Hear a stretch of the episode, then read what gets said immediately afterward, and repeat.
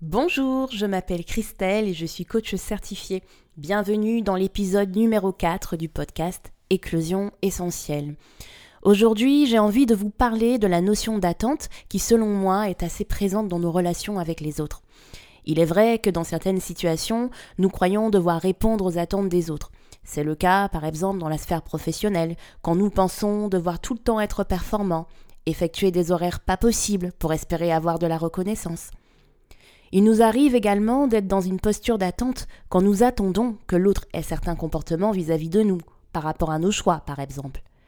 Mais sommes-nous réellement responsables du bien-être des autres Et notre bien-être dépend-il vraiment des autres? Oh, oh, oh.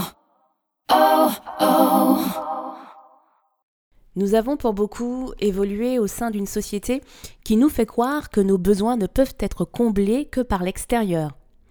La publicité en est un parfait exemple, puisqu'elle nous dit, si nous résumons les choses, que nous devons avoir tel objet ou telle situation pour être heureux.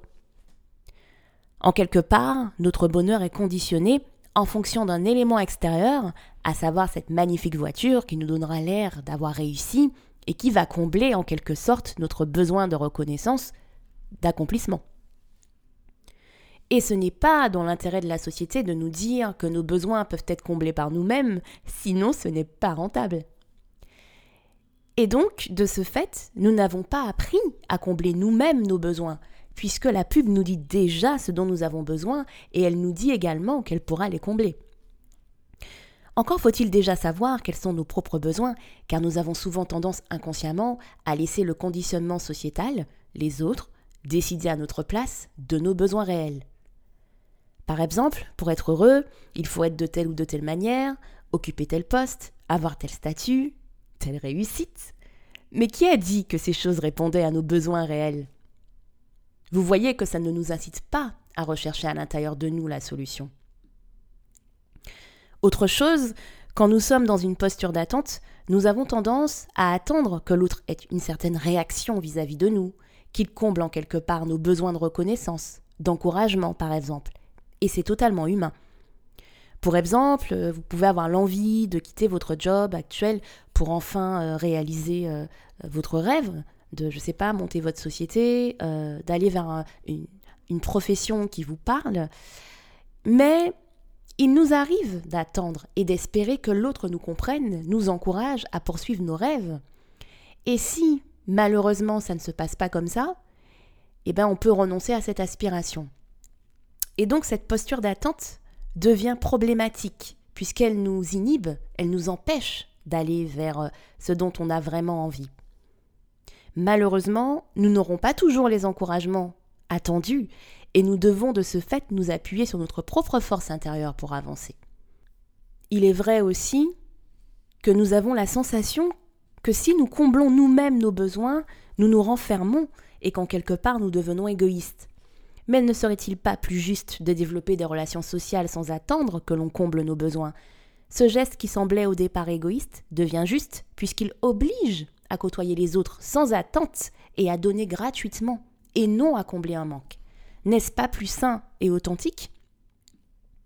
Il nous arrive aussi d'avoir la sensation de devoir, de pouvoir répondre aux attentes des autres.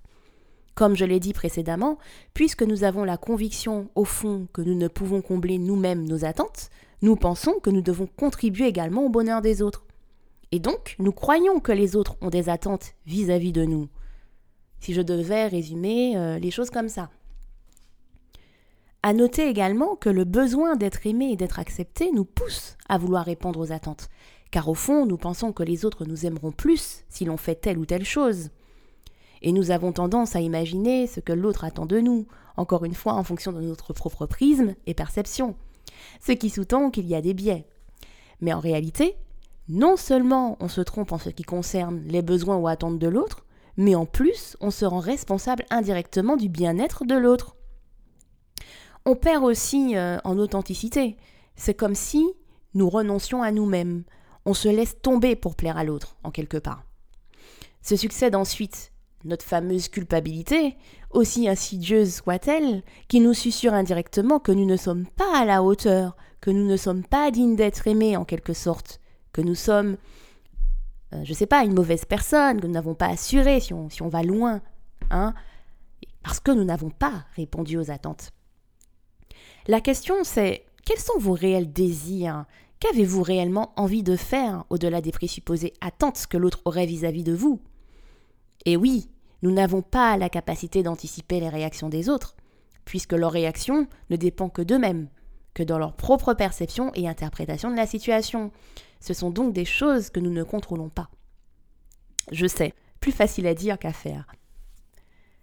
Dans la situation où l'on pense que l'on doit répondre aux attentes, on a du mal à poser ses limites. C'est le cas au travail, quand nous décidons de partir plus tôt aujourd'hui et que la culpabilité nous ronge, car nous pensons devoir répondre aux attentes de notre employeur, parce qu'il y a tel projet à finir pour vendredi. Ou quand vos chiffres ne sont pas au rendez-vous, quand vous avez vécu des moments difficiles, là, il y a encore cette culpabilité qui vous dit que vous devez tout le temps être performant. Mais quand on regarde cette croyance, on peut se demander, mais performant par rapport à qui Par rapport à quoi À la pseudo-image, encore une fois, que j'ai de l'employé parfait. Encore une fois, c'est une image biaisée par mon propre prisme et je suis loin de la réalité. J'en parle d'ailleurs dans l'épisode sur la comparaison. Et finalement, si l'on décide d'être nous-mêmes, d'être authentique, cela implique que nous ne répondrons pas forcément aux attentes. Et ça nous pousse aussi à poser nos limites, à dire non.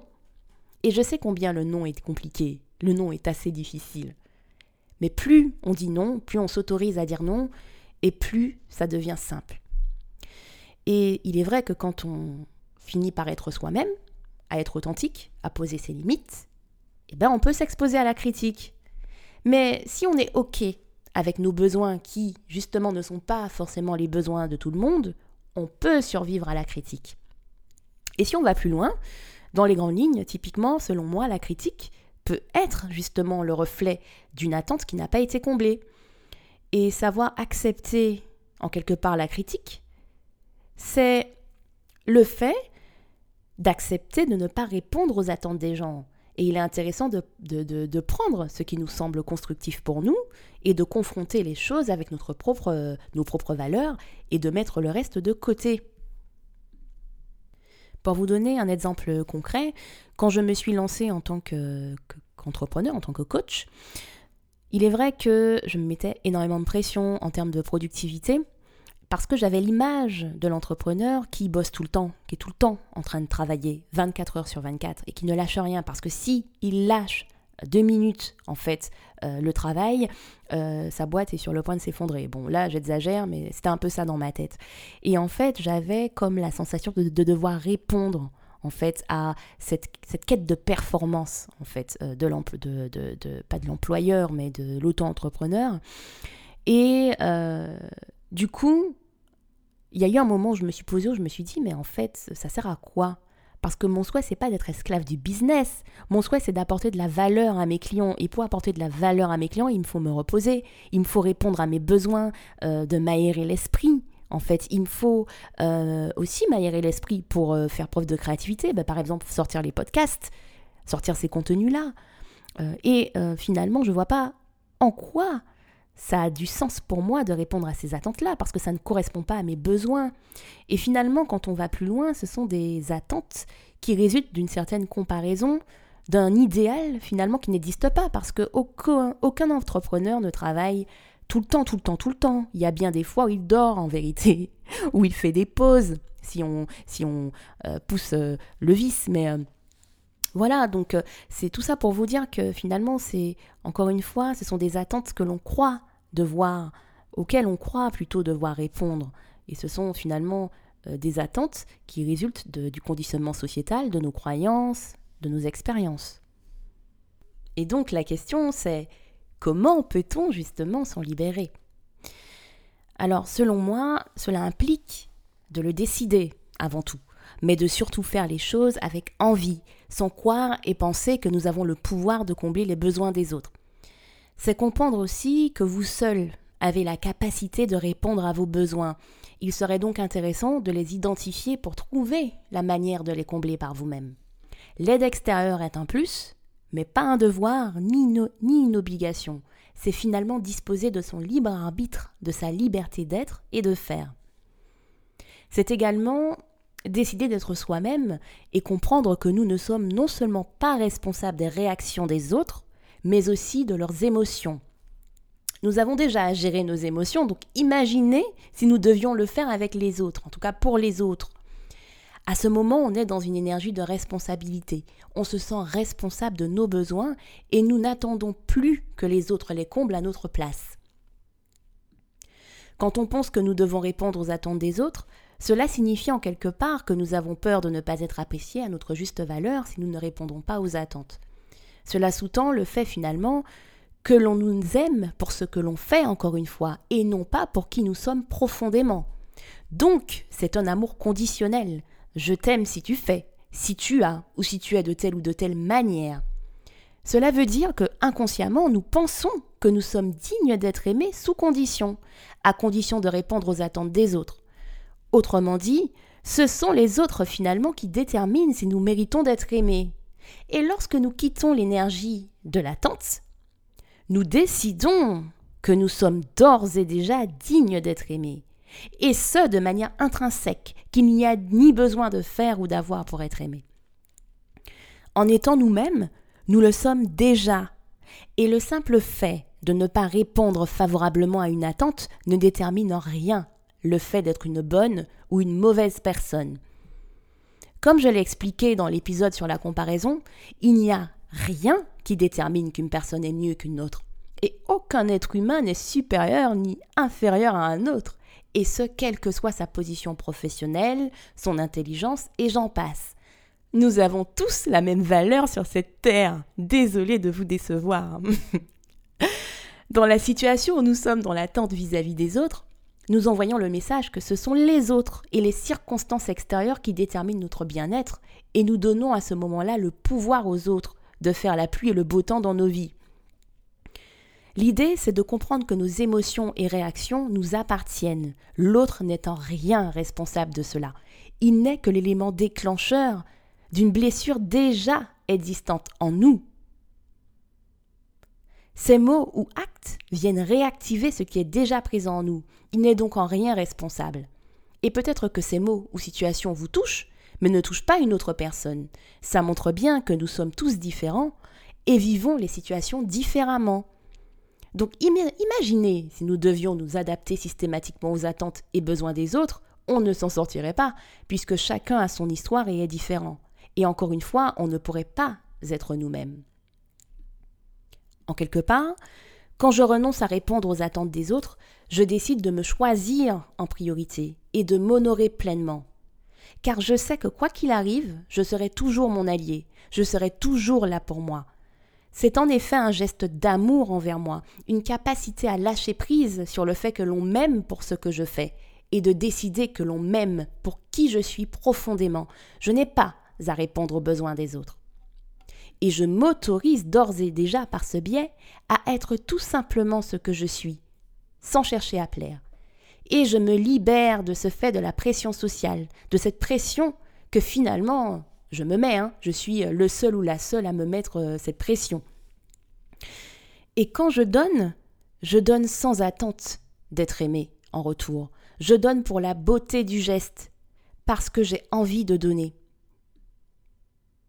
En quelque part, quand je décide de ne plus répondre aux attentes des autres, je les autorise finalement à être tout simplement, car cela renvoie aux autres, en fait, que moi non plus, je n'ai pas d'attente envers eux.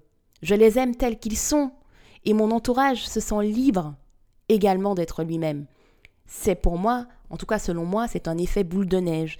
Les personnes sont donc plus authentiques avec moi.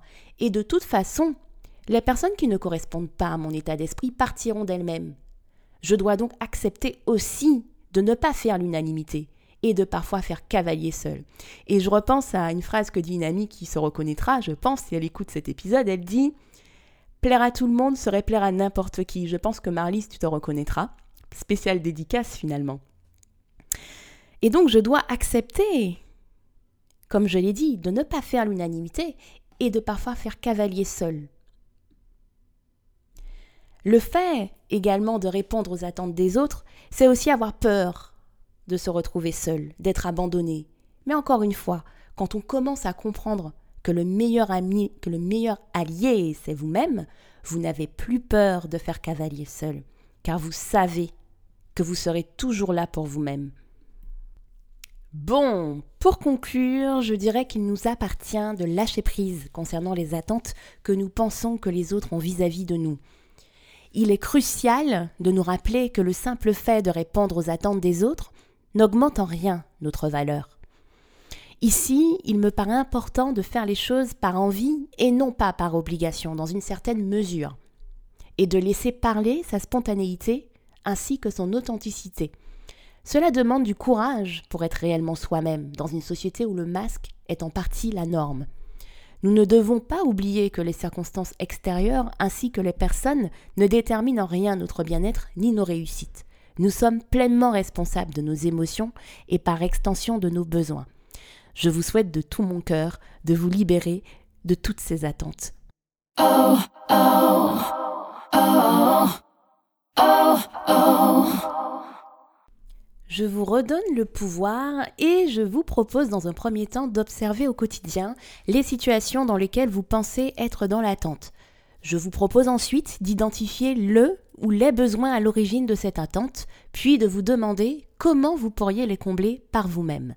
Si cet épisode vous a plu et qu'il peut être utile à votre entourage, n'hésitez pas à le noter, à le commenter et à le partager, car ça m'encourage énormément à vous apporter de la valeur. Dans le cas où vous souhaiteriez un accompagnement personnalisé, vous pouvez vous rendre sur mon site qui est en barre de description et me contacter via la rubrique Contact. À très bientôt et sur ces belles paroles, laissons émerger notre essence. Oh, oh, oh, oh, oh.